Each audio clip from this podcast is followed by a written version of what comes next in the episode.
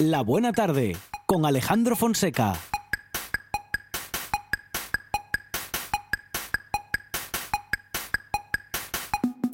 VHS VHS VHS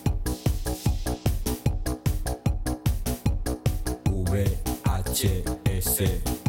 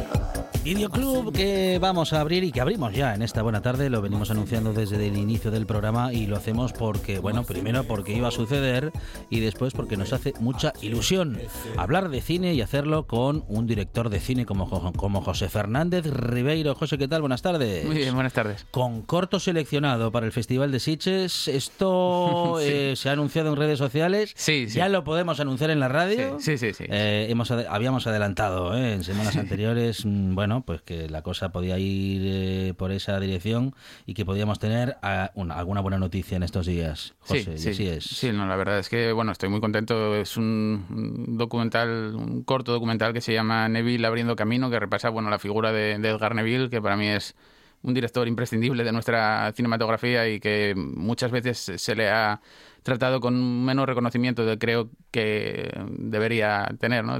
Entonces, bueno, me interesaba mucho hacer este documental porque, bueno, eh, hay muchísimas cosas interesantes en relación a la vida de Neville. Él era aristócrata y a pesar de todo, bueno, eh, hizo un montón de, de cosas que no tenían nada que ver con lo que en teoría tendría que hacer una persona Sí. de su, de su posición, ¿no? y bueno, hizo un montón de cine muy interesante, siempre levantando mucha, muchas astillas y levantando muchas polémicas. Eh, pero convirtiéndose también en una de las eh, de los integrantes de la otra generación del 27, ¿no? lo que suponían todas aquellas publicaciones en, revi- en revistas satíricas como eh, La Codorniz, Gutiérrez, Buen Humor y con gente como Tono, eh, el, bueno, un montón de, humoristas que se convirtieron en gente muy importante y, además de todo esto y de hacer cine, pues se dedicó a la pintura, eh, eh, era bueno escritor, hacía un montón de cosas y yo creo que eh, su cine pues está un poquitín más olvidado de lo que debería. Qué bueno, qué bueno que recuperéis, em, José, eh, los que estáis en ello, ¿no? Figuras como la de Neville, porque como dices, ¿no? Ha, ha- ha- ha aportado el pensamiento crítico al arte eh, muchísimo, ¿no? Sí. Eh, de, de esas personas que, bueno, que, te- que, que siempre te sorprendían con cada una de las propuestas. Sí, sí, es un, era un director Bueno, que... nos sigue sorprendiendo Sí, sí, sí, todavía evidente. hoy, Sí, sí, porque muchas de estas películas pues eh, casi se quedaron relegadas a un ostracismo ahí un poco extraño del, del que algunas sí consiguieron salir y otras van saliendo poco a poco a medida que la gente va recordando su figura, pero hay que tener en cuenta que el cine de, eh, que hacía en los años 40 y en los años 50 era increíblemente adelantado a su época y, muy difícil de sacar adelante en el país eh, tal como estaba, ¿no? Y, y, bueno, digamos que directores como Edgar Neville o, o Fernando Fernán Gómez, que ya por entonces eh, compartía ese espíritu de, bueno, de, bueno, hacer un cine que no solamente sirviese para entretener, sino para remover conciencias y hacerte pensar. Yo creo que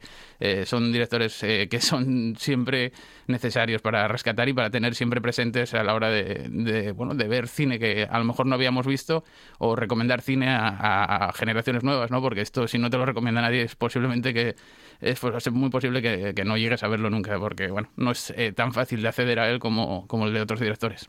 Festival de Cine de Sitges, eh, estreno del corto de José Fernández Ribeiro, eh, que es un, bueno, pues un, un recorrido por la vida de Neville. Sí, sí, sí, es un ¿Cuán- recorrido. ¿Cuándo, cuándo se estrena? ¿Cuándo se estrena? El 16, sábado 16 de octubre a las 4 de la tarde, eh, en una sesión especial con eh, otros eh, clásicos de- del cine también y yo creo que va a ser una sesión muy, muy, muy interesante para la gente eh, amante no solamente del cine fantástico, como es habitualmente el- el- la mayor parte del público de- del Festival de Sitges, sino de- del cine en general, porque se van a tratar un montón de cosas muy, muy interesantes y muy didácticas, por decirlo de alguna manera. Bueno, muy bien. eh, enhorabuena, José. Gracias, gracias. Enhorabuena. em, y hay, hay algún otro corto que está también eh, girando y que está dando noticias también. José, tú cuentas lo que quieras. ¿eh? Vale, Que a mí me van contando cosas y yo las suelto, pero eres tú el que está autorizado o no para confirmarlas. Sí, bueno, ahí todavía no se no, no está confirmado, bueno, está confirmado, pero no se puede decir del todo. El caso es que, bueno, muy pronto se va a poder ver un documental que me te- guardaba en secreto, por decirlo de alguna manera, para darle una sorpresa a Manuel, a nuestro videoclubero de, de- de confianza, el, dueño del videoclub Audiovisión, que Sí, se jubiló señor. el pasado mes de junio. Sí. Eh, y es un documental, bueno, lleno de nostalgia y un homenaje tanto a Manuel como a todos los y los videocluberos de- del mundo y la gente que disfrutaba el cine eh, alquilando estas eh, las películas eh, para disfrutarlas en, su casa y demás, ¿no? Es un, documental que nació de la casualidad porque hace unos años Manuel me, dio una cinta de Jai 8 para que se la pasase a, DVD porque él no sabía ni lo que había en la cinta y en aquella cinta me encontré un tesoro, eran imágenes de archivo del 90 y del 91 del videoclub eh, que lleva abierto desde el 88 y bueno, dije, "Pues yo tengo que hacer algo con, con este material, ¿no? Mm. Entonces, a medida que se acercaba la- el momento del cierre, pues fui haciendo una cosa, yo creo que muy emotiva y muy, muy interesante que, bueno, yo creo que le va a prestar un montón a Manuel y a, y a todo el mundo que conoció aquella época.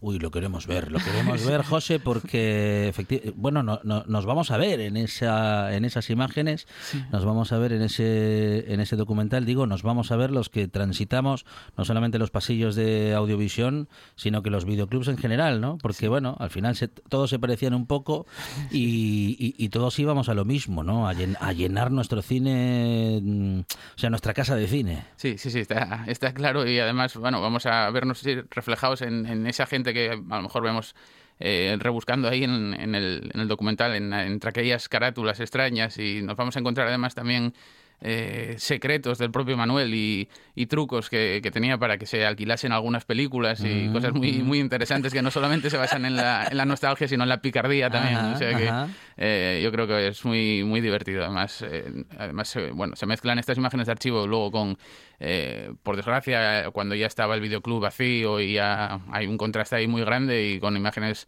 eh, de ahora. Y yo creo que, bueno, eh, es, es un corto también, son unos 15, 17 minutos y, yo creo que la gente se lo va a pasar, bueno, eh, estupendamente porque se van a ver, sí, lo que dices, reflejados en, en muchas cosas de las que se, se pueden ver y de las que va diciendo Manuel, que es eh, el encargado de narrar la historia. Tenemos abierto el videoclub am, y tenemos eh, películas, claro, con José Fernández Ribeiro, una selección muy de videoclub, una selección que nos hace mucha ilusión. Vamos con la primera película de la tarde. Yo he visto cosas que vosotros no creeríais. Atacar naves en llamas más allá de Orión. He visto rayos de brillar en la oscuridad cerca de la puerta de Tannhausen. Todos esos momentos se perderán en el tiempo. Como lágrimas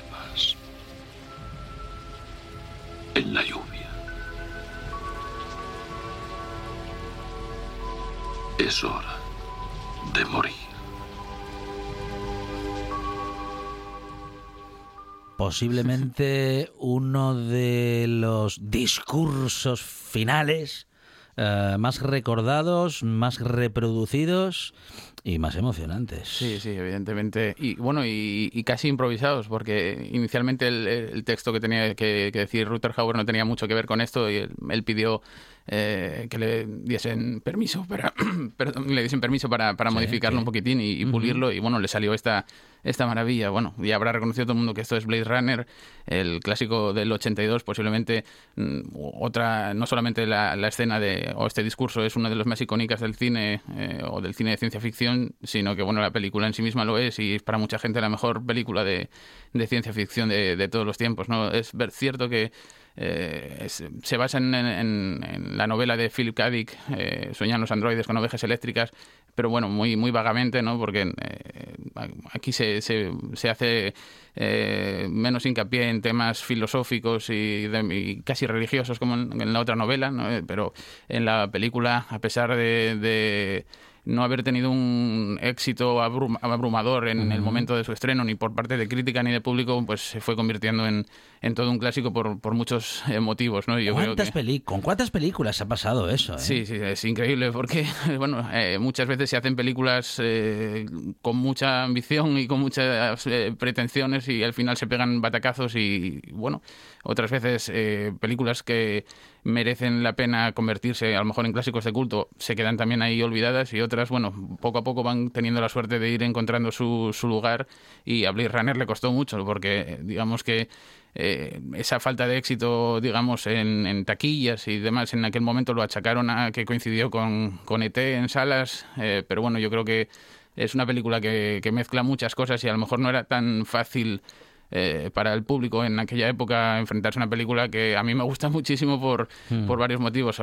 Por ejemplo, el aunar distintos géneros de la manera que lo hace, ¿no? La ciencia ficción, eh, pero bueno, para una historia de, de cine negro, de neo-noir, eh, como, como es esta película y con esos, esas características del cyberpunk, eh, que además muestran muchos de sus referentes, como el Metrópolis de Friedland, o incluso el Alphaville de Godard, y, que a su mismo modo o al mismo tiempo fue también un referente para muchísimas películas que, llegaron después. ¿no? También plantea eh, muchas cuestiones interesantes que, que nos siguen eh, sirviendo perfectamente a día de hoy y yo creo que bueno eh, tuvo tantos tantos eh, momentos de, de, para ser recordados que eh, la verdad es que es uno de los motivos que yo creo que hacen que la película se siga manteniendo tan fresca no porque siempre estuvo abierta a interpretaciones para saber si Deckard era un replicante o no. Ah, hay ah. incluso siete versiones ha llegado a haber siete versiones distintas de la película. Eh, algunas lo dejaban más claro que otras otras bueno eh, por ejemplo en el 92 se hizo la, la, la, de, la, del, la del director, la de Ridley Scott, eh, que hacía más hincapié en mostrar a Deckard como un replicante de verdad, ¿no? con el reflejo en el ojo, eh, bueno, una, una, escena que daba sentido también a lo del origami final, eh, que bueno, no era tan eh, un final tan, tan feliz como las versiones que quería hacer la productora y demás. Eh, y yo creo que es lo que ha permitido también durante tantos años eso, que la gente eh, tenga esa eh, capacidad para decidir si quieren que sea replicante o no. Incluso es algo que se ha mantenido, digamos, en la, en la secuela dirigida por Villeneuve hace unos años, ¿no? No se, no se mojaban tampoco, dejaban un poco abierta esa posibilidad. Y bueno, todo esto y el, el abrumador estilo visual de la película al igual que con el, reparto que, que, tenía, que era de escándalo, pues yo creo que hacen que, que, funcionase también, ¿no? Hay que tener en cuenta que el protagonista era Harrison Ford, que ya venía de hacer, bueno, además de American Graffiti y cosas eh, muy pequeñas que aquí en los videoclubs nos empaquetaban, aunque casi no fuese, eh, bueno, no es que no fuese el protagonista, es que casi ni aparecía en una película eh, que nos metían, era un telefilm se llamaba El juego de Satán o algo así. Eh, Harrison Ford tenía un papel muy pequeño, aparecía poquísimo, pero aquí en los videoclubs en España le pusieron al diablo con una cara enorme de, Harrison Ford como si fuese el protagonista para engañarnos.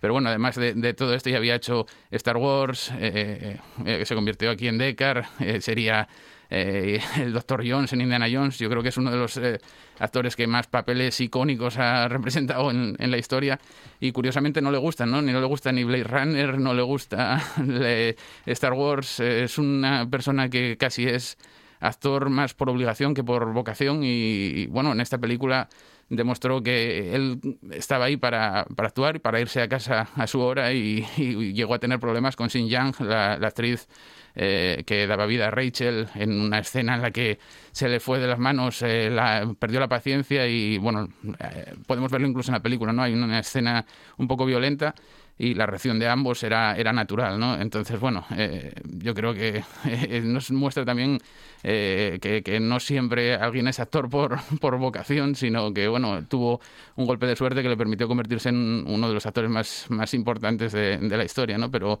es otro de los puntos fuertes de, de la película. Blade Runner, una de las películas, bueno, pues de culto, ¿eh? Que, en fin, que todo el mundo conoce que muy poca gente todavía no ha visto, pero si tiene la suerte de no haberla visto y de, echársela a los ojos por primera vez, recomendadísima hoy. ¿eh? Sí, sí, sí, yo creo que, que sí. Bueno. Especialmente para los amantes de la ciencia ficción, José. Sí, bueno, yo, o incluso del cine negro, realmente las historias así un poquitín eh, que te hagan pensar o, buscar una doble interpretación a, varias cosas, yo creo que es eh, más eh, recomendable esto que alguien que busque una película a lo mejor eh, más eh, de acción, de ciencia ficción y cosas así, ¿no? A lo mejor alguien se lleva engaño y luego se lleva un chasco, que también a lo mejor fue algo de lo que pudo pasar en, su día, ¿no? Yo creo que es una película que a pesar de todo tiene que ser vista por, por todo el mundo, o al menos una vez, porque seguramente no te va a decepcionar, me imagino, vamos. Con José Fernández Ribeiro tenemos abierto el videoclub y vamos a por más películas, porque claro, ya que está abierto, vamos a por más. ¿Ha enseñado usted a alguien? No. ¿Lo enseñaría? Depender. ¿De qué? Razón. ¿Qué tal la venganza? Daniel San, si miras así venganza, empieza a cavar dos tumbas. Por lo menos tendré compañía, ¿no? Pelea siempre última solución, problema. No se ofenda, señor Miyagi, pero creo que no entiende mi problema. Miyagi entiende problema perfecto. Tus amigos estudiantes karate, ¿no? ¿Amigos? Ah, sí. Hmm. Esos tíos. Problema, actitud. No, el problema es que me zumban un día sí y otro no. Ese es el problema. Sí, porque muchachos, mala actitud. Karate para defensa solo. Eso no es lo que aprenden en la escuela. Ya veo. No existe mal estudiante, solo mal maestro. Maestro dice, alumno hace. Estupendo, ya me quedo más tranquilo. Me acercaré a la escuela y lo hablaré con el maestro. No hay problema. Hmm, ahora usas cabeza para algo que no sea servir de blanco. Oh, un clásico moderno, digamos, ¿no? Bueno, película, podríamos decir que película, mm, bueno, menor. Sí, sí, sí pero bueno, que la recordamos con mucho cariño, ¿no? Sí, sí, desde luego a mí, bueno, esto es Karate Kid, a mí es una película que nunca me entusiasmó particularmente. Ajá. Eh, de hecho, bueno, suelo ver siempre las películas otra vez antes de hablar de ellas y no es que me haya costado verla, pero sí que se me hizo un poco pesado porque además es una película que dura dos, dos horas y es una película muy, muy convencional y tal. Está bien, pero y tiene momentos... Es casi fácil imaginar cómo va a terminar. Sí, sí, es que no lo sabemos, ¿no? Por desgracia es una película que sabemos lo que va a pasar de principio a fin, ¿no? Entonces, bueno, eh, pero yo creo que era interesante recordarlo porque evidentemente fue una de las grandes protagonistas de, la, de los videoclubs en aquella época y bueno, y no solamente inició una trilogía eh, que tuvo mucho muchísimo éxito, sino que hubo películas eh, digamos sucedáneas que también eran oficiales, digamos, eh, y, que bueno ha, tenido hace unos años la, la, serie de televisión, la serie bueno Cobra Kai que ha resucitado todo todo aquello. Entonces creo que era interesante recordar sobre todo esta primera parte dirigida por Avilsen en el 84, porque bueno es una película que en su día costó 8 millones de dólares, casi se hizo pues bueno, por hacer con retales, eh, por decirlo de alguna manera, tanto de guion como de música, como comentaré después, y acabó recaudando 130 millones de, dólares. Es una, locura absoluta. Y, y, su secuela, que tampoco es que fuese una cosa muchísimo más cuidada o trabajada, pues lo mismo, ¿no? Recaudó prácticamente lo mismo eh, lo que claro obligaba a hacer una tercera, ¿no? Que a pesar de no recaudar tanto, ya siguió recaudando bastante. Eh, parecía la, la, historia nunca acabar. En este caso, bueno, nos presentan también a, a, Ralph Macchio, que no hizo mucho más, digamos, hasta, hasta de nuevo, hasta ahora Cobra Kai, ¿no? Eh, porque, bueno, fue un actor que había participado en, en, series de televisión bastante conocidas, sobre todo en Estados Unidos, y que, bueno, con esta trilogía, pues se dio a conocer para el gran mundo, para el mundo, ¿no? Digamos que como Pat Morita, ¿no? El, el, maestro Miyagi, que eh, bueno, es un, era americano, no tenía ese acento japonés que forzaba la película, ni muchísimo menos, tampoco sabía karate, tuvieron que utilizar eh, un doble para algunas escenas y, y, demás, ¿no? Enseñarle varias coreografías y yo creo que, bueno, hay cosas interesantes en, en la película, como todo el tema de- del, del acoso y el bullying y, y tal, pero bueno, eh, yo creo que es una película que, que se puede disfrutar si, si sobre todo estás viendo ahora, por ejemplo, a lo mejor la, la serie, ¿no? Porque te recuerdan varios momentos eh, muy importantes para el desarrollo de, de la serie y, bueno, te encuentras con varios personajes que, que por suerte también aparecían en, en la serie, pero bueno, no es, eh, no es ninguna, ninguna maravilla, yo creo que eso lo sabemos todos. De hecho, la canción que podemos escuchar en el campeonato de karate, la de You Are the, you are the Best o algo así, eh, iba a ser una canción eh, para Rocky 3. eh, Ajá.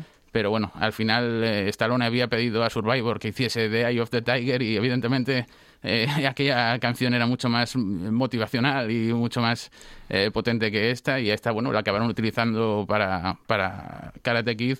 eh, que además tuvo también varias cosas curiosas en los videoclubs, porque bueno, como antes se hablaba de lo de la carátula que del juego de Satán con, con Harrison Ford, eh, en esta película nos encontrábamos eh, a veces en los videoclubs con carátulas muy, muy parecidas a las de las películas originales y eran carátulas, bueno, muy icónicas las de estas películas. Eh, una vez apareció una que se llamaba Kung Fu Boxer, que era una, una ilustración que era prácticamente igual que la de Karate Kid 3. Entonces eso hacía que la alquilases pensando que ibas a ver Karate Kid 3 o algo similar.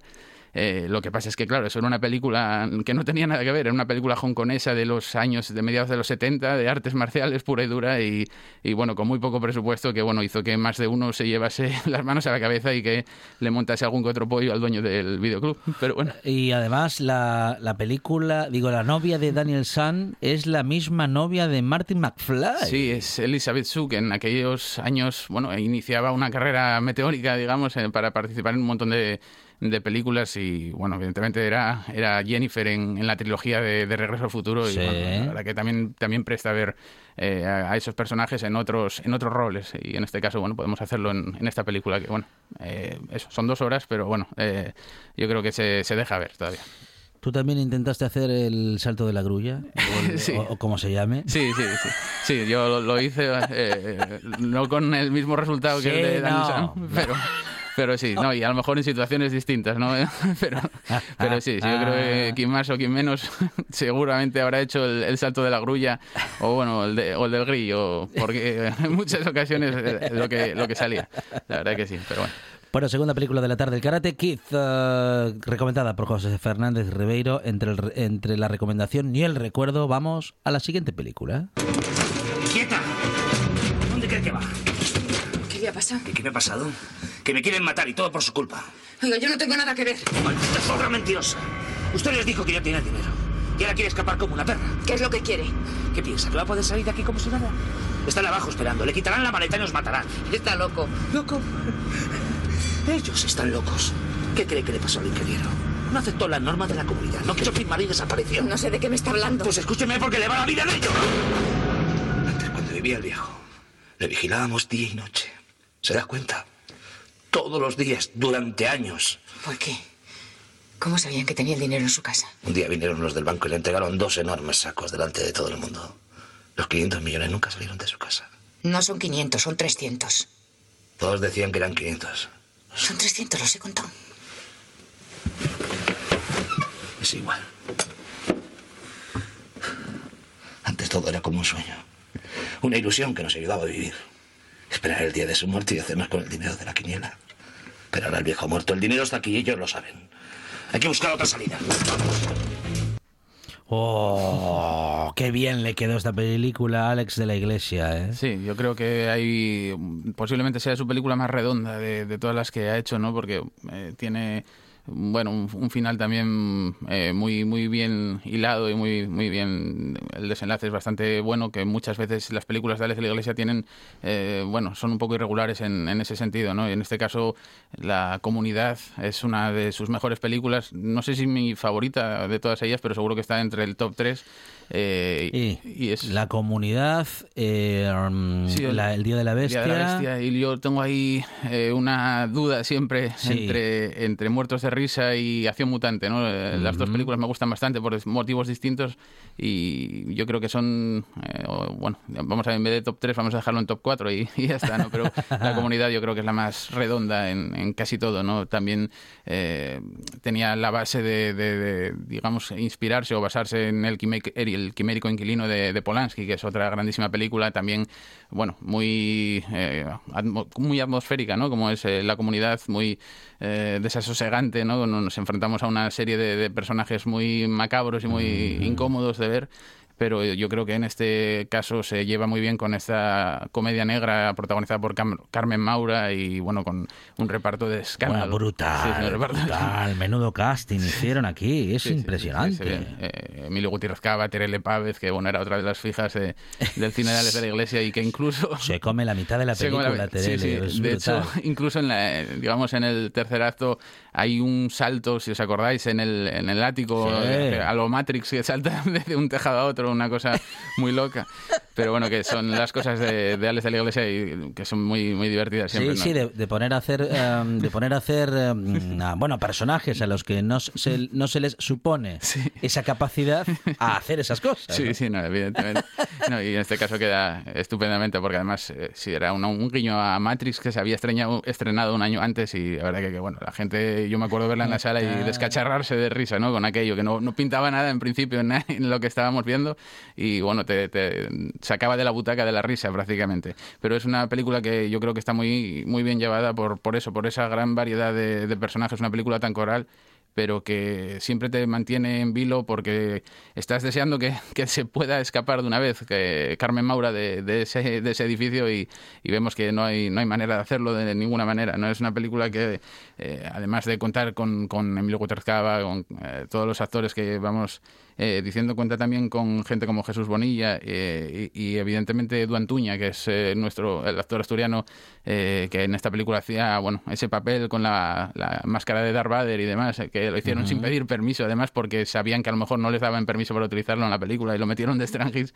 Pero Edu Antuña me contaba también, en, cuando hice hace unos años rebobinando el documental, nos contaba una anécdota muy divertida de la película que si, si la vemos ahora nos podemos dar cuenta y es que antes de las escenas en las que Emilio Gutiérrez Cava y, Carmen Maura se tienen bueno esa pelea eh, veíamos a una niña en la comunidad ahí en- con los, con los eh, vecinos, ¿no? Y luego, eh, después de esas escenas ya no la vemos. Era una niña que se asustó tanto, quería ser actriz y se asustó tanto a ver aquello, aunque fuese mentira, que dijo que, que no quería ser actriz que se- y se fue, ¿no? Y es una cosa que, que lo sabe poca gente, pero yo creo que es interesante para eh, un nuevo visionado que seguramente no nos cueste nada o no nos cueste tanto como el de Karate Kid, por ejemplo, porque esta es una película mucho más amable, yo creo que eh, divertida.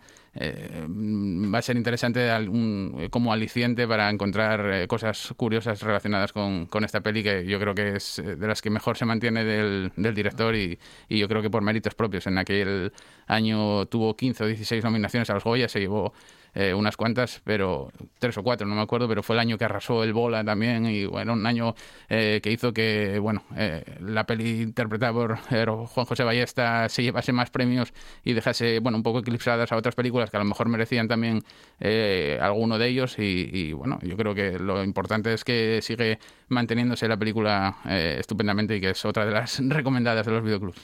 Tres películas nos parecen poco. eh, el fin de semana, mm, bueno, no, eh, tiene es tiempo suficiente para que uno pueda ver una más. ¿Puede decirme su nombre, por favor? Paul Conroy. Paul Sí. Conroy. Bien, Paul, explíqueme qué sucede. Ah, bien, bien, vale. Ah, Está bien, iba en un convoy a entregar equipamiento de cocinas a un centro comunitario.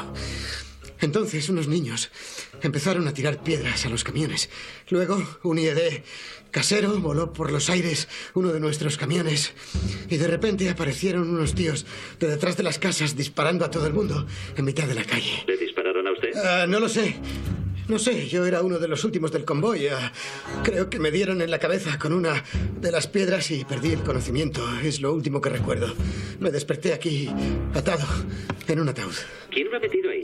Los de la emboscada, supongo. ¿Unos niños? No, no, no, no, no, no, no. Los niños nos, nos tiraron piedras. Unos, unos iraquíes, insurgentes. ¿Yo qué coño sé? Aparecieron de repente disparando a todo el mundo en mitad de la calle. Creí que había dicho que no le dispararon. ¡No lo hicieron! ¡No lo sé! ¡A ellos! Oiga, será mejor que Deje de gritar. ¡Estoy gritando porque no me escucha! ¡Necesito que me ayuden! Vale, vale, vale. De acuerdo, ¿puede localizar la llamada? Por GPS o como sea. ¿Cómo es que a usted no le dispararon? Una película mm, durísima. eh, bueno, para, para, para actuarla, para rodarla, para todo. Sí, sí, sí. Esto es eh, Buriez, eh, una película eh, de, de un director que a mí me gusta mucho, eh, como es Rodrigo Cortés. Es un director que siempre hace o cuenta historias increíblemente originales y que te hacen pensar. Eh, no solamente bueno en, en cine sino que bueno hay varias novelas también eh, muy interesantes y que y además es un tío que le gusta mucho hablar de cine y contar las cosas eh, de cómo, eh, digamos de dentro de las películas cómo se hacen cómo se organizan y se explica muy bien ¿no? Hablando de, de este tipo de cosas siempre presta mucho escucharle Eh, y curiosamente además de a pesar de que esta película es una gran película todavía me gustaría más o me gusta más yo creo la anterior con la que se con la que debutó en, en los largometrajes que era concursante una película eh, donde Leonardo Sbaraglia ganaba un premio de 300 millones no me acuerdo una cosa así y, y nos enfrentábamos a una sátira increíble eh, sobre los problemas que puede conllevar eh, ganar un premio como ese, ¿no? Y además eh, suponía una clase de economía brutal esa película, increíblemente original eh, y también súper incómoda, ¿no? Y en el caso de, de, de, de Buriez es una película en la que eh, Ryan Reynolds, además, se llama la atención que Ryan Reynolds eh, protagonizase una película de Rodrigo Cortés en aquella época, eh, se, se despierta en- enterrado dentro de un ataúd que donde únicamente tiene un teléfono un teléfono móvil y un mechero, ¿no? Era un contratista que se encargaba de transportar material por Irak, un, eh, bueno, un contratista, americano y se, despierta en esa situación. Y bueno, es una película muy complicada, tanto de rodar como de, eh, de interpretar, porque se desarrolla únicamente en un único escenario y a pesar de todo consigue que esa tensión sea constante para ver si puede salir o no eh, a contrarreloj antes de que eh, venza, digamos, el, el, el que se llene de arena ahogando a- al protagonista, ¿no? Yo creo que además eh, ofrece varias eh, reflexiones interesantes eh, porque nos habla en primer eh, lugar de la dependencia que tenemos del móvil, como en este Ujú, caso es algo eh, yo creo que evidente, pero también sobre la falta de, de empatía eh, muchas veces, de ponerse en el lugar del otro y sobre todo de escuchar un poquitín a la gente para hacer las cosas un poco más rápidas y más, más fáciles, ¿no? Yo creo que es una peli muy interesante porque, bueno, eh, como digo, está desarrollada en un único escenario, eh, pero constantemente va añadiendo giros y, detalles que hacen que estemos eh, pendientes de, lo que va a ocurrir y, bueno, sobre todo llega a un giro final eh, tremendo que hace que yo creo que eh, la película sea un poco más dura de lo que podemos pensar, pero que seguramente se quede en, en tu memoria para siempre, ¿no? Es una de las cosas que tienen las películas de Rodrigo Cortés, eso, que siempre te hacen pensar y que, bueno, no son, eh, digamos, muy convencionales, ¿no? Además, la siguiente que hizo era Luces Rojas con Robert De Niro, Sigourney Weaver, Cillian Murphy, un montón de gente también muy, muy potente, eh, pero bueno, eh, hizo también Blackwood, que ya tuvo menos, menos recorrido, pero es una película también muy interesante. Yo creo que si no se ha visto esta peli, es muy, muy recomendable, ¿no? Porque digamos que ofrece ese punto diferente a la hora de rodar una película que no era nuevo del todo, ¿no? Porque ya se había visto eh, en un capítulo de CSI eh, Las Vegas, posiblemente el más famoso era El peligro sepul- sepulcral, que lo había dirigido precisamente Quentin Tarantino. Eh, y que veíamos a, a, un, a Nick, a un agente de- del CSI encerrado en un ataúd y tener que, eh, dar pistas sobre su, su- dónde podría estar para que lo encontrasen antes de que, bueno, algo similar a, lo que vemos en Buried, pero aquí lo llevamos un poco más, más allá y le damos un poco más de profundidad y, yo creo que es una peli eh, de esas que, te las encuentras y te quedas viéndola con el corazón en un puño. Blade Runner, el Karate Kid, La Comunidad y Buried, la última de las cuatro películas que hoy hemos recordado y recomendado, casi que con la misma pasión, en los cuatro casos casi, ¿eh? casi, el Karate Kid con un poquito menos, pero las otras tres vamos con absoluta pasión y convencimiento. De José Fernández Ribeiro, que está en el Festival de Sitges, que posiblemente esté eh, en algún otro festival este año, ya confirmaremos, ya lo contaremos y en cualquier caso seguiremos hablando de cine. José, muchas gracias. A vosotros, gracias. Esto es RPA, la radio autonómica de Asturias. La buena tarde con Alejandro Fonseca.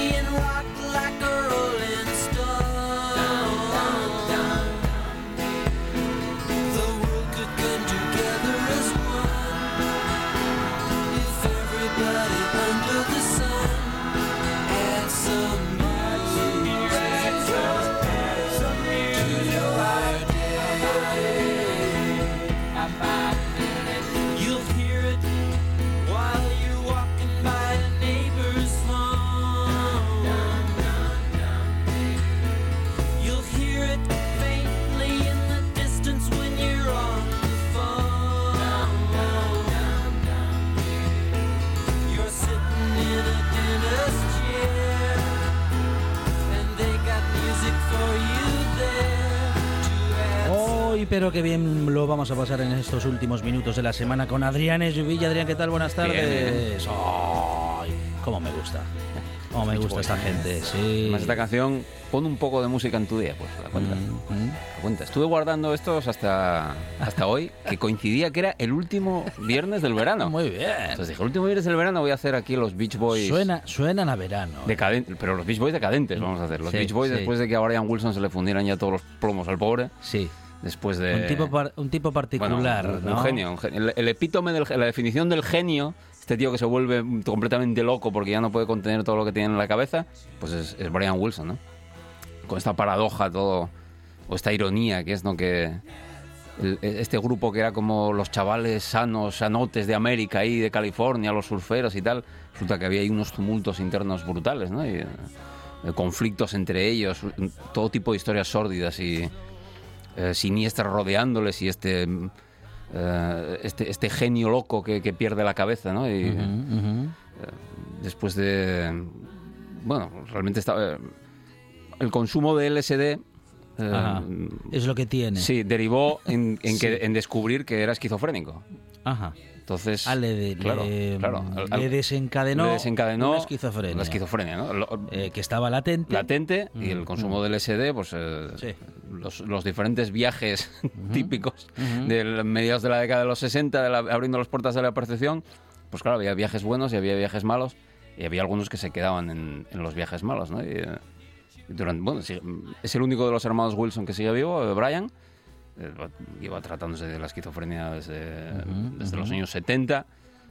Primero de manera un poco de aquella manera con un, con un psiquiatra que, que, que lo, lo timó prácticamente, se llamaba Eugene Levy, ¿no? que vivió 20 años a su costa y en los últimos años, especialmente en los finales de los 90 a los 2000, ya digamos con tratamientos más, más, más coherentes y más correctos, Ujú. que incluso le, llegaron a- le llevaron a recuperar el disco donde él, eh, en fin, pues se- perdió la cabeza totalmente, que es el famoso Smile, es el disco inconcluso de los, de los Beach Boys, que es a partir del que vamos a empezar eh, el- la sección de hoy, ¿no? El, el Smile el- es el disco que, ellos graban después de Pet Sounds, queriendo hacer algo que fuera todavía más todavía más que Pet Sounds, ¿no? Eh, el, el disco experimental definitivo de la década de los 60 Ujú. y la, la grabación aquello de- bueno, deriva en un, delirio Sí, absoluto. aquella grabación de- en la que casi se cargan el estudio por Sí, el con fuego, el fuego, sí, por sí, sí, ejemplo. porque él- él pensaba a ver que- Esa, a ver esa anécdota, a ver. Él estaban, estaban allí grabando. Estaban allí grabando. Se ve en la peli, Y, y pensaban, pensaba que, Sí. que, que habían desencadenado un incendio, ¿no? Sí. En, en el barrio al lado, ¿no? Y entonces este hombre se le metió en la cabeza que, que iban a provocar fuego allí. Y bueno, todos con cascos de bomberos. Llevaron un bidón y lo metieron en el estudio con unos maderos ahí y Madre le pegaron fuego ahí en medio del estudio. Evidentemente tuvieron que salir todos por piernas en cuanto Sí, que sí, lleno sí, de humo. bueno, una locura, ¿no? Es la época donde él se compra el famoso piano Mm. y lo coloca en un arenero en el salón allí, ¿no? Y, y el que era el, el- el letrista de esta canción que está sonando de fondo, Heroes and Villains, Van Dyke Parks, que era, digamos, que el, el disco más o menos se mantuvo rodando Mm, y aquello, aquello tal, mientras Van Dyke Parks estuvo, Porque estuvo este involucrado. le tenía paciencia. Efectivamente, efectivamente. ¿no? Era el que lo aguantaba. Era el que iba trabajando tal, pero pues ya cuando, cuando le decía, no, para componer te tienes que meter en el arenero, ya Van Dyke Parks le dijo, bueno, mira, Brian, tú, tú métete en el arenero o métete donde quieras, pero a mí déjame de chorradas. Mm. Dime, mira, llegamos hasta aquí y hasta aquí llegamos, ¿no? Y es, es un disco donde hay muchísima gente involucrada, donde la- las sesiones son todas un, un delirio absoluto, ¿no? Nadie sabía hacia dónde iba la música que estaban componiendo, más que Brian, pero a la vez Brian era incapaz de explicarles a los demás qué era lo que estaba buscando Claro. con, el, con el Smile. Y claro, estaba la compañía, no sé si era Capitol de aquella donde estaban en, en el sitio en el que estaba, pues claro, que yo costaba, imagínate, las sesiones de esto eran sesiones, se tiraban el día en el estudio, con los músicos estos famosos de los que hablábamos 40 veces de la Breaking Crew, que tenían Ujú, todos ujú. unos, unos cachés brutales por horas, Ujú. y, y- y, pues ahí grabando, repitiendo tomas, haciendo, ahora hacemos esto, ahora hacemos no sé qué, ahora hacemos no sé cuál. Además, él- él- ellos grababan en esta época con una técnica que le había patentado, digamos, durante el Pet Sounds y sobre todo en el Good Vibrations, que era la grabación modular. ¿no? Él lo llamaba la grabación modular. ¿Cómo es eso? Grababan por secciones. Ajá. Grababan un- unas notas, una partitura, un segmento de la canción. Wow. Lo grababan. Pum. Sí. Grababan otro, que no tenía Uh. por qué ser consecutivo a ese.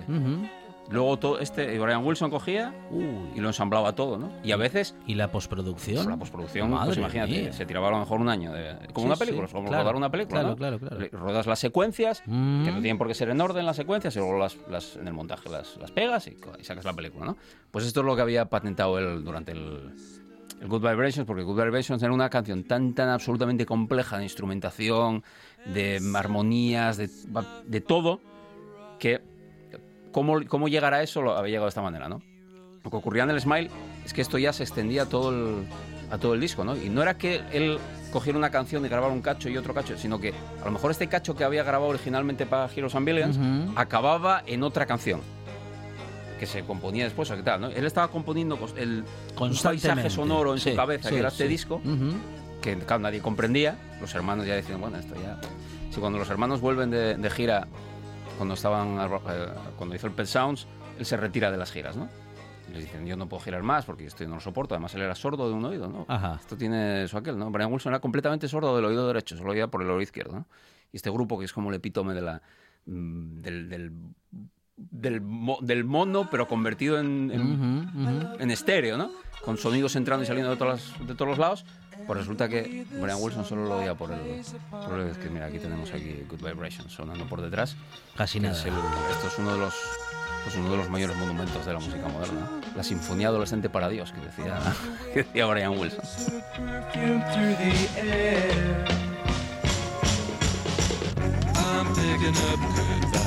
Vibrations. She's giving me the excitations. I'm picking up good vibrations. She's giving me the excitations. Good. She's me excitations.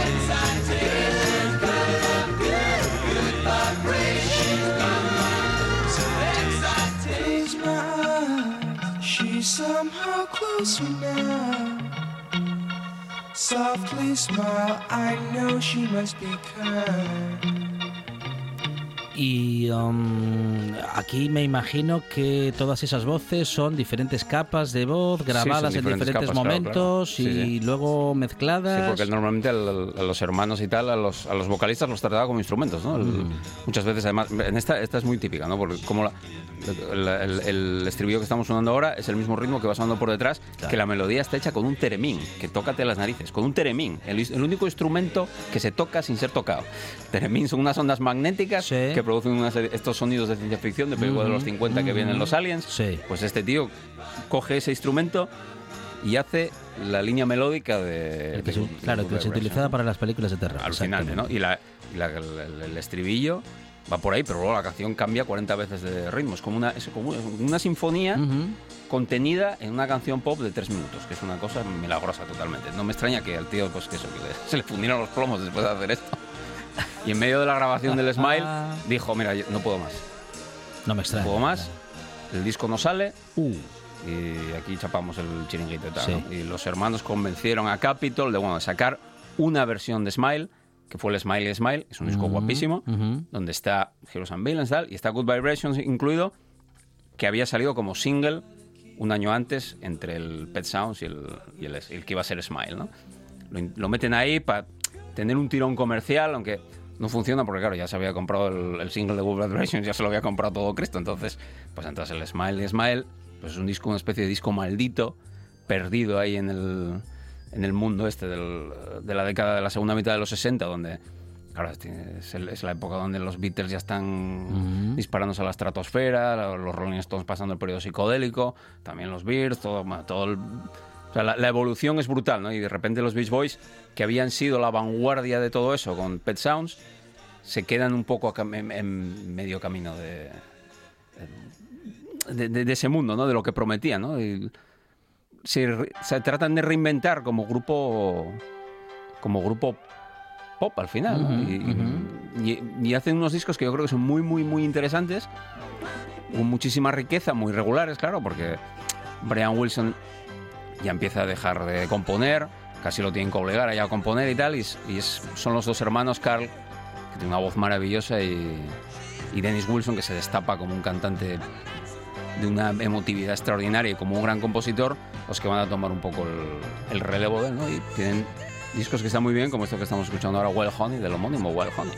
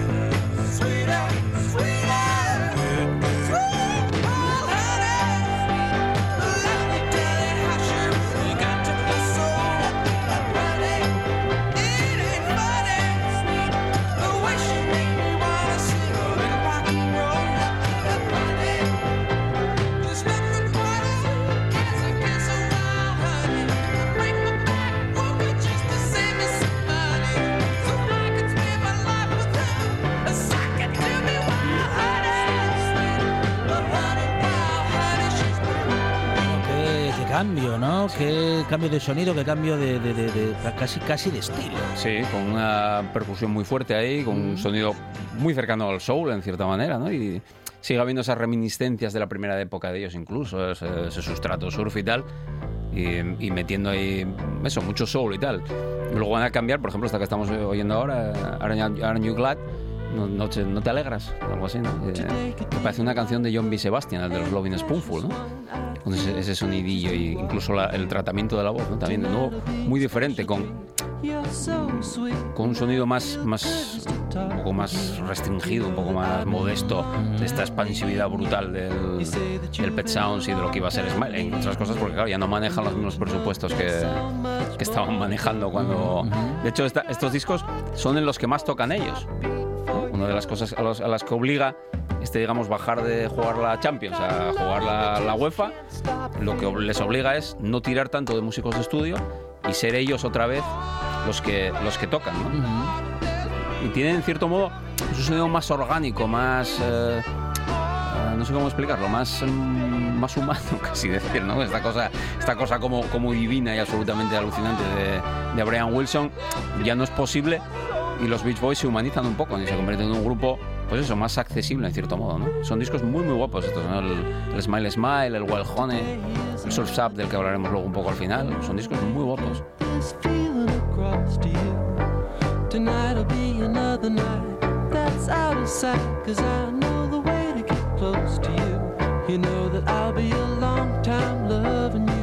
I hope that you'll be a long time loving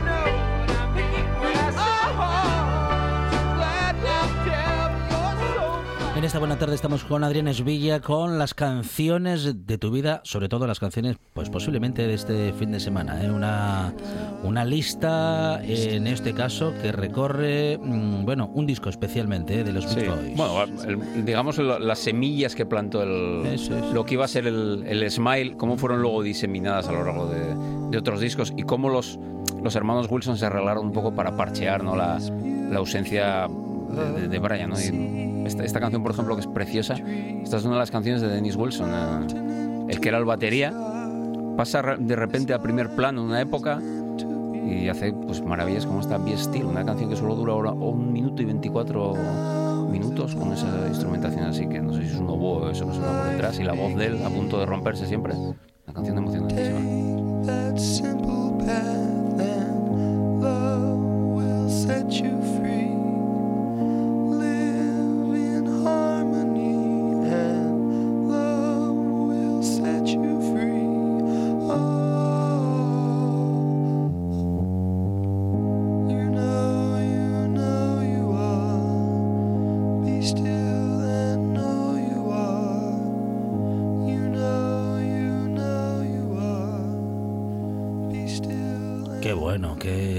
Bueno, más particular. Parece que está cantando aquí al lado. Es ¿eh? un, es un. Sí, sí, tiene esa cosa íntima tremenda, ¿no? Y es un tío con una vida muy desgraciada también, Dennis Wilson, ¿no? Tú- se cruzó en un momento con, con Charles Manson y eh, aquello le afectó muchísimo. eh, pasó por una época de enormes depresiones y acabó suicidándose en el año 79. Después de sacar un disco precioso, el Pacific Ocean Blue, el, el mejor disco en solitario de cualquiera de los Beach Boys. Y, eh, es un, tío muy a revalorizar. El, el disco es el Pacific Ocean Blue, discazo de finales de los 70. ¿no? Y es lo que estamos escuchando, la última obra maestra de Brian Wilson, Surf's Up, se acabó el surf, en un disco homónimo del año 71 con una portada maravillosa, un- una estatua de un guerrero indio derrumbado sobre su caballo con la lanza apoyada ahí en el suelo. Es una preciosidad y es un disco casi como de hasta aquí, hasta aquí llegamos y, y lo, y lo dimos todo y no hay, más, no hay más ya, ¿no? Y recuperan, este es un disco que recupera bastantes de las canciones que hubieran estado en Smile y en versiones preciosas. Este, este Surf's Up es- tiene esa cosa sinfónica, casi gospel, casi invocación divina de las mejores composiciones Una semana más hemos tenido eh, buenas horas de radio en esta buena tarde, gracias entre otros y otras a grandes colaboradores como nuestro querido Adrián Esvilla. Adrián, muchísimas gracias. A vosotros. Buen fin de semana para ti y para todos nuestros oyentes. La buena tarde regresa el lunes a partir de las 4 de la tarde con más buena tarde y más radio con los Beach Boys. Nos vamos a las noticias. La radio sigue.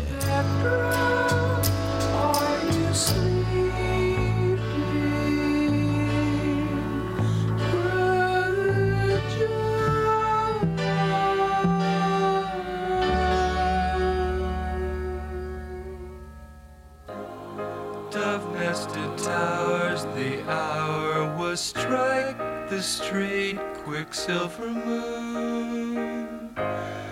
Carriage across the fog to step to lamplight cellar tune. The laughs come hard in old lang. The glass was raised to fire and rose the fullness of the wine, the dim lights toasting.